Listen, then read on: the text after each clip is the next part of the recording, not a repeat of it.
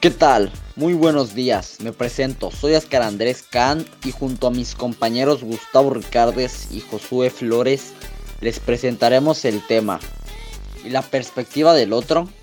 Un dilema se presenta cuando tenemos enfrente posibles soluciones que representan valores distintos. No se trata de soluciones correctas o incorrectas, sino de opciones o valoraciones que suelen contraponerse unas a otras y que tienen que ver con nuestro propio desarrollo moral.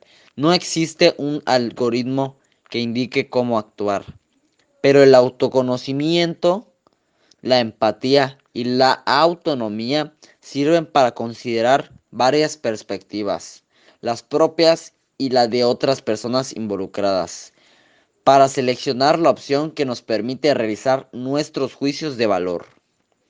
A continuación les contaré un caso sobre este tema. Laura, la jefa de grupo, ha estado recibiendo la cooperación para el viaje de fin de cursos. Tú tienes muchísimas ganas de ir porque es el último año de prepa.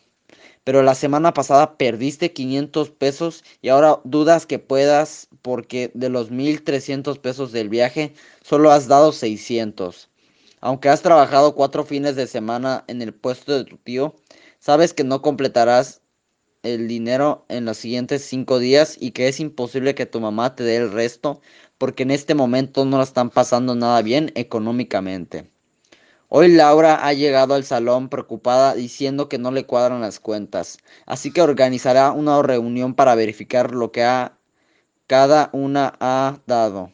La mayoría en el salón cree que quizás alguien robó parte del dinero y algunas compañeras han dicho que es su responsabilidad y que ella debe ponérselos desde su dinero.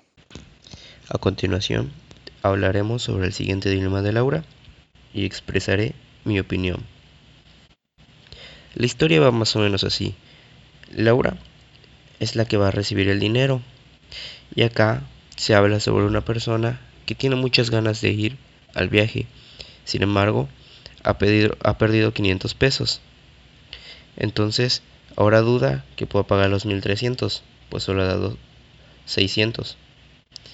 Aunque ya trabajó cuatro semanas en el puesto de su tío, sabe que no va a completar el dinero durante los cinco días y es posible que su mamá no le dé el dinero, pues no están pasando nada bien económicamente.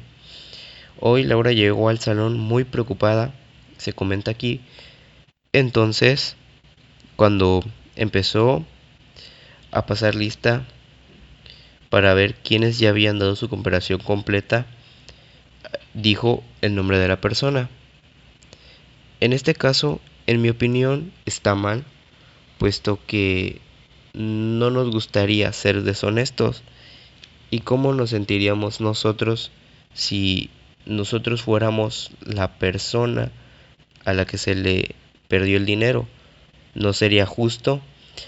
Entonces, desde mi opinión, pienso que debemos ir y decirle a Laura que yo no he pagado completo y tratar de hacer algo para completar el dinero.